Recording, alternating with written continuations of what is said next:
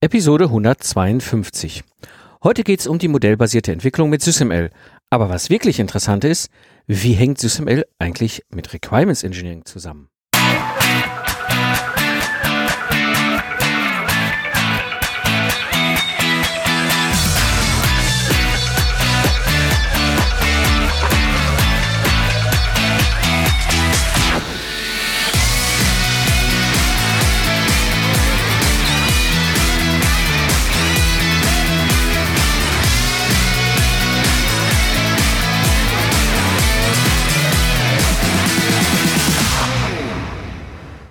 Hallo und herzlich willkommen beim Zukunftsarchitekten, der Projektmanagement-Podcast für Entscheider. Am Mikrofon ist wieder Mike Pfingsten. Als Troubleshooter AD gebe ich dir Tipps und Impulse, damit du dein Projekt zum Erfolg führen kannst. Ja, so wirst du in der heutigen Episode erfahren, wer eigentlich SysML-Modelle erstellen muss und wer sie vielleicht einfach nur lesen muss. Und was bei der Einführung von SysML zu beachten ist. Ja, so darf ich heute einen ganz besonderen Menschen im Podcast begrüßen. Er hat Informatik an der Uni Kaiserslautern studiert und dort promoviert, hat sich viel mit Systems Engineering beschäftigt und ist auch als Spezialist für Requirements Engineering Management, Systemarchitektur und SysML unterwegs. Er ist der Autor vom Buch UML Glass K und der Co-Autor beim Requirements Engineering und Management Buch von den Sophisten. Natürlich dort auch Senior Consultant bei den Sophist GmbH. Ich darf hier begrüßen im Podcast Dr. Stefan Queins. Hallo Stefan. Hallo Mike, hallo liebe Zuhörer. Steffen, ich habe dich hier äh, in den Podcast eingeladen, weil ich habe eine Menge Hörerfragen und zwar Hörerfragen zu dem ganzen Thema SysML. Und ich dachte, da du ja in diesem Thema als Experte unterwegs bist, können wir das Ganze beleuchten. Und ich würde mal so ein bisschen erstmal einsteigen und für die Hörer auch nochmal rübergeben, was ist eigentlich SysML, wo kommt das her? Ähm, wir haben SysML im Grunde im Systems Engineering als Notation, also als beschreibende Sprache entwickelt. Ähm, und sie kommt ursprünglich aus dem UML. Dort, dort ist, sind die, ähm, die Ursprungsansätze gewesen, gewesen und haben gemerkt, okay, wenn wir diese, diese Idee, etwas zu modellieren, zu visualisieren, nehmen und, ähm, und ergänzen, dann können wir das im Systems Engineering ganz gut nutzen. Ähm, wobei halt auch wichtig, und du, du beschreibst das ja auch immer ganz schön, ne, das ist man kann, also wenn Leute mich fragen, was ist SysML, dann ist es immer so, sage ich immer so, ja, das ist wie die Buchstaben des Alphabets. Ne? Also wir können dann diese Buchstaben lesen, aber das dann, wie wir das dann zusammensetzen, ob das jetzt Deutsch, Englisch oder Französisch ist, das entscheidet dann wieder jede jede Firma für sich alleine. Ähm, aber es ist eben eine Möglichkeit, ähm, Systeme, komplexe Systeme und Anforderungen, Architekturen eben zu visualisieren. Und das bringt mich jetzt zum, zum ersten Anknüpfungspunkt. Wie hängt das eigentlich mit Requirements Engineering zusammen? Ja, ähm, normalerweise, wenn man Anforderungen hört, denkt man immer an, wir nennen es textuelle Anforderungen. Das heißt, solche Sätze im Deutschen wie äh, das System muss dem Benutzer die Möglichkeit bieten, Wäsche zu waschen oder das Licht anzuschalten oder was auch immer. Ähm, das ist eine Möglichkeit, äh, Anforderungen zu dokumentieren, um sie jemandem weiterzugeben. Eine andere Möglichkeit ist es, die Anforderungen modellbasiert zu dokumentieren. Modellbasiert bedeutet, dass ich halt eben jetzt nicht mehr solche natürlichsprachlichen Sätze aufschreibe, sondern das, was in den Sätzen drinsteckt oder drinstecken soll, in Form von Modellen, in Form von Diagrammen ähm, modelliere, beschreibe. Zum Beispiel, ganz einfachstes Beispiel, ich habe einen gewissen Ablauf, den mein System unterstützen soll und diesen Ablauf beschreibe ich mit einem Ablaufdiagramm in der SysML als Aktivitätsdiagramm bezeichnet das bietet mir halt eben viele Möglichkeiten. Ähm, zum einen habe ich halt eben eine, ja, sag mal, mehr formalere Sprache als die natürliche Sprache. Es sind gewisse Regeln in der SysML definiert. Und auf der anderen Seite bietet mir halt eben die Verwendung einer solchen Sprache mit einer gewissen Methodik zahlreiche Möglichkeiten, auch die Qualität meiner Anforderungen zu erhöhen. So kann ich halt eben gewisse Regeln für die Anwendung des SML aufstellen, die mich dazu bringen, über gewisse Dinge nachzudenken, auf die ich vielleicht halt eben nicht gekommen wäre, wenn ich nur Text geschrieben hätte. Mhm. Und ähm, das, also das ist ein ganz wichtiger Punkt, weil äh, ich, ich, ich erlebe das immer, wenn, wenn, wenn Teams versuchen, das erste Mal sich mit SysML zu beschäftigen und, und dann ja oft dann auch das erste Mal in das ganze Thema modellbasierte Systementwicklung und so weiter einzusteigen. Ähm, wir, wir gucken auf das ganze Thema ja von zwei Seiten. Ne? Wir haben ja das, also im Systems Engineering einmal die Problemsicht und die Lösungssicht. Und das Wichtige, was, was du jetzt gerade auch beschrieben hast, wir sind ja hier in der, erstmal in der Problemsicht. Ne? Ich beschreibe das Problem und die Anforderungen, die daraus entstehen, die das, die gelöst werden sollen. Ja, also mhm. du hattest gerade sehr schön äh, Ablaufdiagramm, ne? Ich, meistens arbeiten wir auch mit diesen Use Case Diagrammen und so weiter, dass wir eben erstmal versuchen, zu, die Anforderungen zu erfassen, die uns überhaupt gegenübergestellt werden, ohne dass wir jetzt sofort in die Lösung einspringen, richtig? Ganz genau, wobei man bei der Lösung noch so ein bisschen differenzieren muss. Ähm, ich differenziere immer sehr einfach zwischen einer technischen und fachlichen Lösung. Eine fachliche Lösung kann sich sehr wohl in den Anforderungen niederschlagen. Denk an Geldautomaten, der muss dem Benutzer die Möglichkeit geben, Geld abzuheben. Aber als Anforderung formuliere ich schon den Ablauf, wie es passieren soll. Und das ist aber nur ein möglicher Ablauf, wie ich an Geld drankomme. Andere Abläufe wären andere fachliche Lösungen.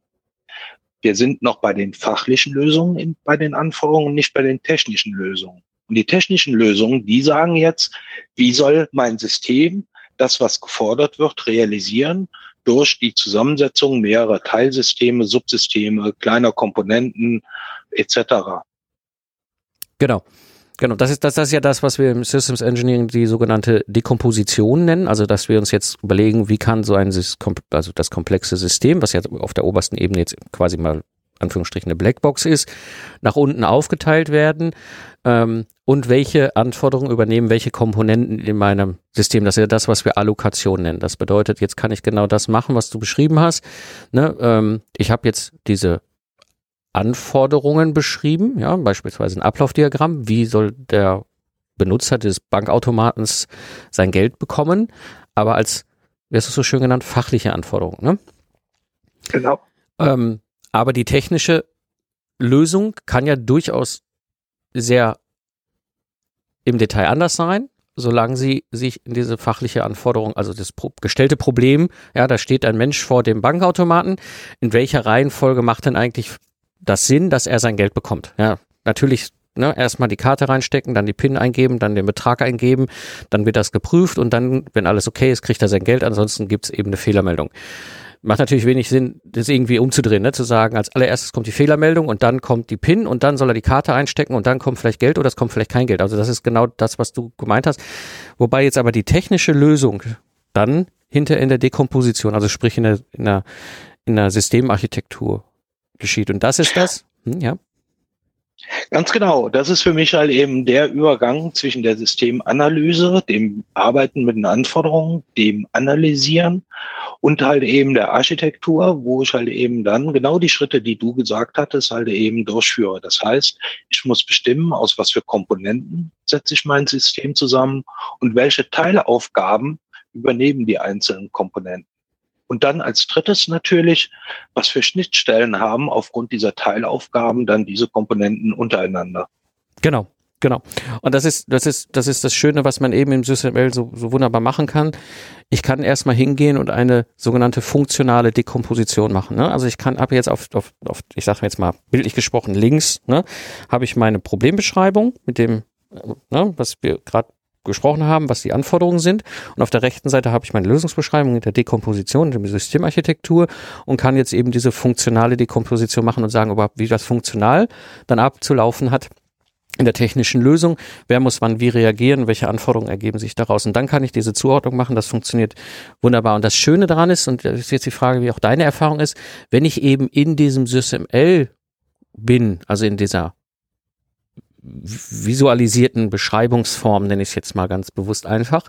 Und ich habe wie auch immer geartet ein Tool, mit, was mich da unterstützt, dann ist es das einfacher, diese Allokation zu machen. Ne? Also das merke ich oft, also wenn du jetzt auf der linken Seite in Anführungsstrichen jetzt irgendwie einen runtergeschriebenen Text hast, ja, wie wir es früher immer gemacht haben, in einem RM-Tool und auf der rechten Seite hast du jetzt quasi den SysML mit einem Werkzeug, dann hast du ja, dann hast du ja dieses Problem mit dem Medienbruch und der Verlinkung und all diesen ganzen Sachen. Und wenn wir jetzt aber das Ganze in einem Modell sehen, dann fällt diese ganze Allokation und, und, und damit auch den Trace und das alles, was wir machen müssen, halt viel einfacher. Wie ist da deine Erfahrung? Also äh, du hast es schon sehr gut zusammengefasst. Ähm, dieser Toolbruch ist das, was sehr viele Probleme macht.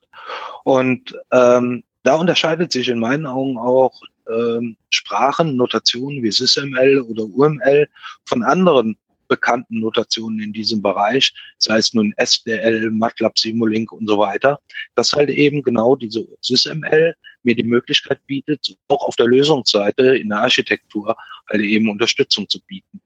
Und diese Unterstützung, die nutze ich aus und kann dann dementsprechend sehr einfach diese Allokation darstellen, diese Traceability, diese Verfolgbarkeit von den Anforderungen hin zu den Komponenten darstellen. Mhm. Und, und, und, das ist, ich weiß noch, als ich das erste Mal äh, SysML in einem Modellierungstool, in einem Werkzeug äh, eingesetzt habe, ähm, hatte ich ein, ein, eine, eine Erkenntnis, eine Erfahrung, die dann kam. Ich habe 2001, glaube ich, damals das erste Mal mit MATLAB Simulink Funktionsentwicklung in einem Mikrocontroller gemacht. Ne? Heiß, heißer Stoff war das damals, ja, modellbasierte Entwicklung in einem Embedded Software. Es war ein ziemlich, das war so Future. Ne? Wir haben das damals da irgendwie mhm. alles gemacht. So, und jetzt ist bei System, äh, bei, bei, bei MATLAB Simulink als Beispiel, bei anderen ist es ähnlich, also modellbasierten Visualisierungswerkzeugen so, wenn ich jetzt irgendetwas aus dem Modell rauslösche, ist es weg. Und das musste ich lernen, ist jetzt bei SysML in den Tools anders. Ne? Ich habe im Grunde die Möglichkeit, mit SysML verschiedene Sichten auf das gleiche Haus zu machen. Nur weil ich jetzt irgendwo die Tür, na, jetzt mal ganz vereinfacht gesprochen, die Tür von meinem Haus da aus der einen Sicht weglösche, ist die Tür als Modellelement noch nicht verschwunden. Ja, das ist, und das, das bietet aber eben genau diese, diese schöne Möglichkeit, eben äh, bei SysML über diese verschiedenen Sichten zu arbeiten. Und du bleibst aber in dieser einen Welt und kannst über die verschiedenen Sichten eben halt sagen, okay, ich bin jetzt, ich bin jetzt hier mehr im Requirements Engineering, also ich nehme die Systemanforderungen auf oder ich bin mehr in dem äh, Systemarchitektur, sprich ich versuche mir aus dieser ganzen Sache, die ich da verstanden und erkannt habe, eine Lösung zu bauen und auch runterzubrechen. Bis hin, als ich an einem Punkt irgendwo bin, wo ich sage, okay, ich entscheide, was davon ist dann jetzt in meiner Architektur für die Softwareentwicklung, was für die Elektronikentwicklung, was für die Konstruktion und so weiter. Ähm, das finde ich halt sehr angenehm. Ist aber am Anfang gewöhnungsbedürftig. Ja, äh, da habe ich auch immer mit zu kämpfen, beziehungsweise meine Kunden. Ähm, aber es bietet halt eben sehr viel Vorteile. Du hast eben schon erwähnt, zwei unterschiedliche Sichten, die man normalerweise in der Architektur gerne wiederfindet, so eine funktionale, logi mehr logische Sicht und halt eben so eine physikalische mhm. Sicht. Mhm. Auch bei den Anforderungen können wir verschiedene Sichten bilden auf die Anforderungen, um ähm, ja zum Beispiel eine Vollständigkeit bewerten zu können. Das, was ich in der einen Sicht vergessen habe, sehe ich vielleicht in der anderen Sicht und kann es in der ersten Sicht ergänzen und so weiter. Und diese Sichten, das oder andersrum, das funktioniert nur dann mit den Sichtenbildungen, egal ob jetzt in der äh, Analyse oder Architektur, wenn ich halt eben auf ein gemeinsames Repository aufsetze. Mhm. Das heißt, ich habe eine Art Datenbank, wo all meine Modellelemente drin sind, die ich dann in den verschiedenen Sichten wiederverwende. Bedeutet, wenn ich an der einen Stelle, in der einen Sicht an einem Modellelement etwas ändere und sei es nur sowas Banales wie der Name, dann ändert sich in allen anderen Darstellungen, in allen anderen Diagrammen, in allen anderen Sichten direkt mit. Und das ist ein Riesenvorteil. Ja, das stimmt. Also gerade, gerade wenn wir so früher oder später an dieses beliebte, berühmt, berüchtigte Thema Schnittstellen kommen. Mhm, ganz genau. Richtig. Jetzt haben wir so ein bisschen über das ganze Thema SysML und wie nutzen wir das und wie kommen wir endlich, äh, ne, also wo kommt SysML her, wie haben wir, nutzen wir es im Requirement, kann man es im Requirements Engineering nutzen, wie können wir das um Systemarchitektur und so. Und, und da schließt sich so für mich direkt als nächstes an, wenn ich jetzt in, in so einem Projektteam bin oder wenn ich jetzt in so einem Bereich bin, der sich mit diesem Thema SysML beginnt zu beschäftigen oder auch schon angefangen hat, ein bisschen damit mehr zu machen, die klassische Frage, die ich auch immer wieder höre, ne? wer soll eigentlich so ein SysML-Modell erstellen und wer lesen und müssen das eigentlich alle können, wenn wir das jetzt machen? Also ganz sicher nicht alle, meine Meinung dazu. Äh, ganz sicher nicht alle.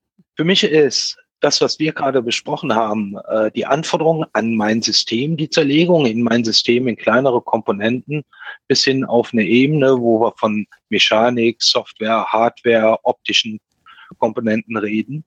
Diese Tätigkeiten, die sind für mich mit die Haupttätigkeiten des sogenannten Systems Engineering. Wir hatten eben schon den Begriff gehabt. Mhm. Und Systems Engineering ist für mich eine Disziplin neben anderen Disziplinen wie Mechanikentwicklung, Hardwareentwicklung, Softwareentwicklung. SysML wird und sollte in meinen Augen hauptsächlich halt im Systems Engineering angewendet werden. Das heißt in der Systementwicklung, dort wo ich das System als Ganzes betrachte, die Anforderungen dazu zerlege. SysML sollte nicht ersetzen traditionelle Beschreibungstechniken. Ich werde niemals irgendwo versuchen, einen Mechaniker von seinem 3D-Modell wegzubringen mhm. oder von einer Konstruktionszeichnung. Genauso wenig eine Hardwareentwicklung von einer VHDL-Beschreibung oder von einem Schematics, von einem Schaltplan, was auch immer. Dafür ist dieses ML nicht gemacht. Dieses ML ist dafür gemacht, auf der oberen Ebene die Bedürfnisse zu beschreiben. Bedürfnisse heißt Anforderungen und die Zerlegung. Das bedeutet wiederum, dass die SysML-Modelle von den Systems Engineers, von den Systemingenieuren erstellt werden. Und das ist in meinen Augen halt eben deren Tätigkeit und nicht von anderen Komponentenentwicklern aus anderen Disziplinen, aus anderen Gewerken. Die sollten die SysML-Modelle natürlich lesen können. Und jetzt stellt sich natürlich die Frage, sollen die alle diese Modelle lesen können, muss jeder Mechaniker, Mechanikentwickler dazu in der Lage sein, ein SysML-Modell lesen zu können. Und da kommt so ein bisschen drauf an, wie sieht die Komponente aus, wie sieht die Organisation, die Projektstruktur aus. Prinzipiell bin ich der Meinung, dass pro Komponente ein Ansprechpartner für den, ich nenne mal darüberliegenden, in der Produkthierarchie darüberliegenden Systemarchitekten ansprechbar sein sollte. Und dieser eine der hat halt die Aufgabe halt eben das, was in dem SysML-Modell an für ihn relevanten, für seine Komponente relevanten Informationen steckt, an die Entwickler dieser Komponente weiterzugeben. Und wie er das macht, das ist sehr, sehr unterschiedlich in verschiedenen Organisationen aufgrund der Problemstellung, aufgrund der Größe der Komponente etc. Wichtig, die Schnittstellen, die müssen halt eben irgendwo durch die Komponenten realisiert werden. Ob die nun zur internen Komponentenentwicklung in SysML wiederum dargestellt werden oder anders in irgendwelchen Zeichnungen, das äh, finde ich, sollte halt eben nicht irgendwo von vornherein festgelegt werden. Ja, also da, da sprichst du mir aus dem Herzen. Das ist, glaube ich, ein ganz wichtiger Punkt. Ähm, SysML ist für uns Systemingenieure, Systemarchitekten ein, ein wahnsinnig mächtiges und wirkungsvolles Werkzeug, Schrägstrich Methode, Schrägstrich Notation. Ne? Es hilft uns unseren Job, der oft auch sehr virtuell ist. Ja, wir sind ja viel erstmal nur gedanklich am Konzeptionieren, zu begreifen, konzeptionieren, das Ganze zu visualisieren, zu kommunizieren und zwar auch über unsere verschiedenen Kollegen hinweg. Ne? Also wenn ich dir ein SysML-Modell zeige und wir haben das gleiche Verständnis von der Notation, das habe ich eingangs, ne, die Buchstaben, wir haben das gleiche Verständnis, wie wir Buchstaben zusammenstecken, um daraus halt ganze Sätze bilden zu können, dann kannst du mein Modell nachvollziehen und mir eine Rückmeldung geben auf der fachlichen Flugebene, auf der wir beiden unterwegs sind. Wenn ich jetzt aber diesen Schritt mache und das Ganze geht jetzt zu dem Kollegen in der Konstruktion oder zum Kollegen in der Hardwareentwicklung oder in der äh, Softwareentwicklung, ist dann vielleicht noch was anderes, kann man auch gleich mal, weil die gehen in Richtung UML manchmal im Design. Aber ähm, gerade, ich sag mal, die klassisch traditionellen Ingenieurdisziplinen, ähm, da kann ich entweder als Dolmetscher bei den kleineren Projekt oder kleinerem System als Dolmetscher fungieren, ja, dann werde ich eben halt von dem Lead-Konstrukteur gefragt, so, okay, das ne, ist mein, und, und ganz wichtig, die Schnittstellen immer beachten, ne, das ist da, wo die meisten Fehler entstehen. Ähm, mhm. Bei größeren, und so wie du auch beschrieben hast, bei größeren macht es schon Sinn, dass vielleicht jetzt irgendwie einer in der Gruppe und sich dann quasi als Dolmetscher dort aufstellt. Bei den Konstrukteuren einer, bei den Elektronikentwicklern einer. Wobei dann haben wir auch oftmals die Situation, das ist meine Erfahrung, dass wir dann auch im Bereich des Projektmanagements auch eine Spezialisierung von Teilprojektleitern haben. Dann gibt es einen Teilprojektleiter Konstruktion, Teilprojektleiter Elektronikentwicklung, Teilprojektleiter Softwareentwicklung. Und ähm, dann macht das Ganze natürlich auch in Bezug auf das SysML da entsprechend sind. Genau, und ob halt eben dieser Teilprojektleiter dann dieser von dir angesprochene Dolmetscher ist oder nicht, äh, sei mal dahingestellt. Aber wenn ich solche Teilprojektleiter habe, dann deutet das ja doch auf etwas Größeres hin, ja. was diese Komponente realisieren muss. Und da äh, bietet sich auf jeden Fall dann einer, die, äh, ein Dolmetscher an und nicht halt eben, dass die gesamte Mechaniktruppe halt eben auf einmal SysML äh, lesen und modellieren können. Ja ja, bin ich bei dir. Es äh, macht ja auch keinen Sinn. Ne? Also ich, wie oft beschäftigt sich jetzt so ein Konstrukteur, der spezialisiert ist auf, weiß nicht, Wärme. Thermische Simulation. Ja, wo es gerade sagen, genau, thermische Simulation oder sowas. Der braucht was ganz anderes, ja. Dem, dem, dem, dem in ja. Alltag, wie oft kommt dem mal ein SysML-Modell vor die Nase? Ich würde gerne noch auf einen Punkt eingehen, den du gerade angesprochen hast. Wenn du mir ein SysML-Modell gibst, dann äh, weiß ich, was du halt eben damit ausdrücken wolltest. Ja, aber leider auch ein Aber dabei. Die SysML ist nur eine Notation, eine Beschreibungssprache. In meinen Augen ganz wichtig. Und das könnte man sagen, ist eine Schwäche der SysML. Ähm, sie ist zu generisch. Bedeutet, dass ich halt eben, wenn ich sie sinnvoll anwenden möchte, eine gewisse Methodik auch definieren sollte. Was für spezielle Typen möchte ich denn für meine Problemdomäne, für meinen Anwendungsbereich, für mein System denn noch definieren? Was für Informationen sind mir bei einer Schnittstelle wichtig? Und das sind Festlegungen, die macht die SysML von Haus aus nicht. Das ist die Methodik zur Anwendung der SysML, die in einem Projekt in meinen Augen oder für eine Organisation definiert werden sollte. Und dann habe ich viel mehr Nutzen von der SysML, weil ich viel mehr Informationen dann dort dokumentieren kann. Ja, absolut richtig. Ganz wichtiger Punkt. Na, wir müssen uns, äh, also ich übertrage es immer für, gerne für die Leute, die noch, sich noch gar nicht intensiv mit SysML beschäftigt haben. Ich kenne die eigene Erfahrung, als ich begonnen habe, mich mit SysML, diese ganze Notation, die die SysML generisch auf der äh, darstellt, diese ganzen verschiedenen Visualisierungselemente, sind ja wie gesagt wie diese Buchstaben des Alphabets. Ja, und das, wenn ich so, so rum zusammenstecke, komme ich auch bei Französisch raus. Und wenn ich es andersrum zusammenstecke, komme ich bei Deutsch raus. Ne? Ähm, so, das heißt aber, wir beiden brauchen ein gemeinsames Verständnis, wie wir das zusammenstecken. Das ist ja das, was du so schön gerade mit der Methodik beschrieben hast, dass es halt klar ist, wie wir was visualisieren in unserer Organisation. Das kann durchaus mhm. passieren und das ist das, was ich auch immer wieder erlebe im Mentoring. Ähm, die eine Organisation hat sich hat das einen Weg gefunden und für sich das so definiert und innerhalb der Organisation kann das Modell auch jeder lesen, bearbeiten, verstehen, der eben da, äh, ich sag mal, mehr oder weniger täglich mit zu tun hat. Das bedeutet aber noch lange nicht, wenn diese Person jetzt zum Beispiel mal die Firma wechselt, in eine andere Firma reingeht oder sie hat mit SysML-Modellen von einem, äh, von einem Auftraggeber zu tun, passiert ja auch, ja, dass sie dann eins zu eins das verstehen kann, was sie da sieht. Ja, natürlich die Elemente verstehen sie. Ne? Wir wissen, was ein Use Case Diagramm ist, wir wissen, was ein Aktivitätsdiagramm ist und und und. Aber wie dort die Intention war, das Ganze zusammenzustecken, wiederum in ein, ein, eine Methodik und damit zu visualisieren, das kann anders sein. Das heißt, passt da auf, da ist eine Schwäche, Schrägstrich, ein Punkt, den wir einfach immer im Hinterkopf haben müssen, ähm, dass wir nicht aus Versehen da in Teufelsküche rennen. Richtig, äh, hundertprozentig bei dir. Ich möchte noch eine dritte Komponente erwähnen die in meinen Augen da immer mit reinspielt. Und zwar ist, heißt diese Komponente Tool.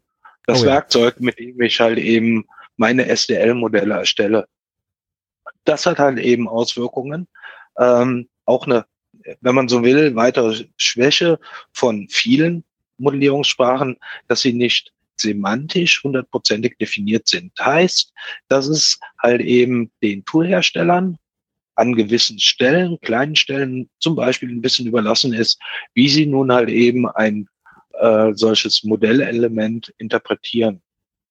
Und das führt dazu, dass ich in dem einen Tool die SysML so anwende und in einem anderen Tool ein bisschen anders, was wiederum dann Einflüsse auf die Methodik hat, wie stecke ich die einzelnen Dinge zusammen.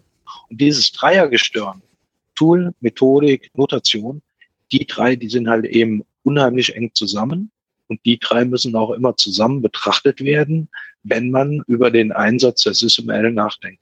Genau. Ganz, ganz wichtig, gut, dass du es ansprichst, ne? das Thema Tool. Ich weiß selbst aus eigener Erfahrung mit verschiedenen Tool-Anbietern, dass sie im Detail manchmal unterschiedlich sind und das merkt man dann plötzlich.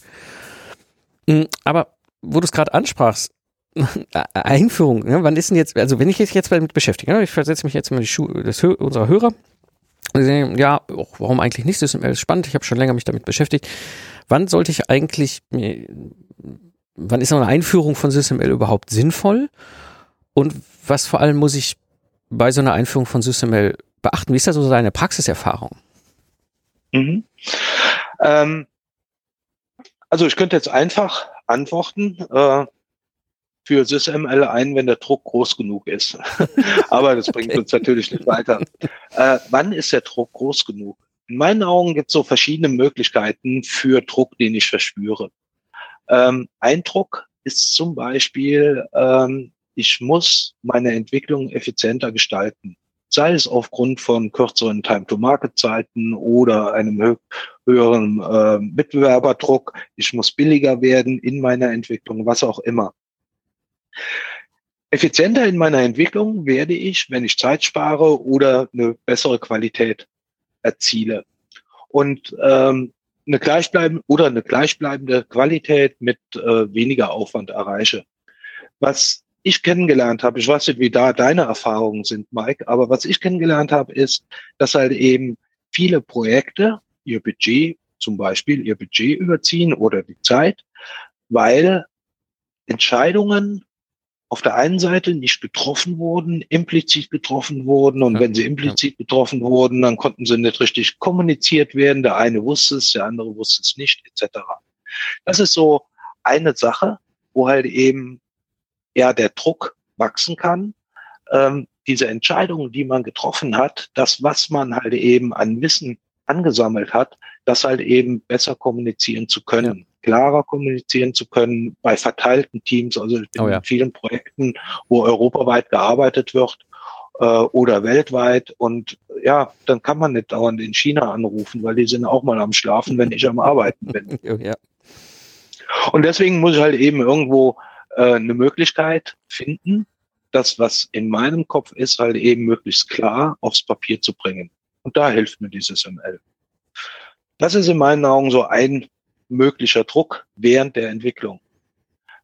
Nach der Entwicklung, so doof es sich anhört, äh, ist vor der Entwicklung. Heißt, auch hier kann ich halt eben irgendwo einen Benefit von einer guten Dokumentation haben, indem ich halt eben gerade im Bereich äh, oder aufgrund äh, der Problematik immer kürzere Time-to-Market-Zeiten, ähm, spielt das Thema Wiederverwendung eine sehr, sehr große Rolle. Oh ja. Das heißt, ähm, wenn ich beim Zulieferer bin und der Zulieferer macht, ich sag mal, Steuerungselektronik für weiße Ware, dann wird er halt eben für einen Kunden ein Steuergerät für einen Kühlschrank machen. Jetzt kommt ein anderer Kunde und will auch einen Kühlschrank halt eben oder eine Steuerung für einen anderen Kühlschrank haben. Dann möchte er natürlich so viel wissen, wie er im ersten, wie möglich äh, von dem, was er im ersten Projekt angesammelt hat, für den zweiten Kunden halt eben anwenden, um halt eben schneller zu werden. Ja. Und dieses Wissen, was ich im ersten Projekt gemacht habe, was da rauskam, und damit meine ich jetzt nicht unbedingt die Anforderungen, sondern ich nenne es die Eigenschaften meines Produkts, mhm. die sich von den Anforderungen unterscheiden können. Aber diese Eigenschaften aufzuschreiben und halt, um sie in dem nächsten Projekt wieder zu verwenden, um die Änderungen, die ich an dem bestehenden Produkt machen muss, um die erkennen zu können. Da hilft mir auch so eine Beschreibungssprache wie dieses ML, weil ich einen relativ einfachen Übergang habe von den Anforderungen hin zu den Eigenschaften meines Produkts, meines Systems.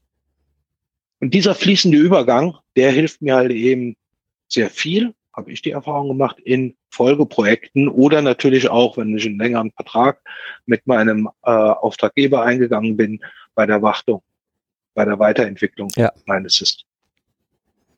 Ja, also ist, bin ich voll bei dir. Ähm, habe auch beide Varianten schon erlebt. Ne? Das eine ist im Projekt. Ja, oftmals ist es so, dieses, dieser, dieser Druck wird immer höher.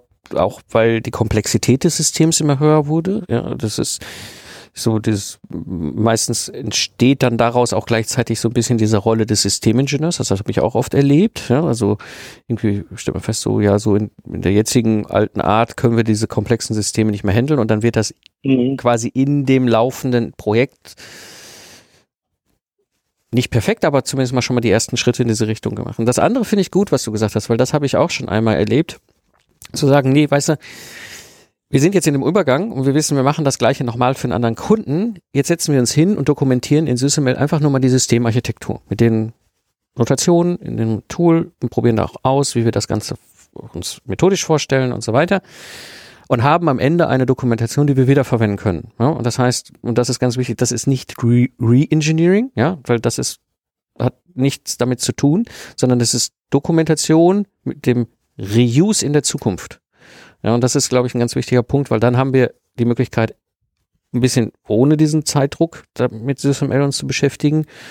Auf der anderen Seite hat das Ergebnis, was dabei rauskommt, einen praktischen Nutzen, auch im Sinne des Unternehmens. Ja, wir werden dann durch die Wiederverwendung schneller und wir haben meistens ja auch in dieser Situation, wie wir diese Systemarchitektur dann dokumentieren, die da vorher irgendwo entstanden ist, oftmals ja auch nochmal Verständnisdiskussionen, sodass dann auch Dinge klarer werden.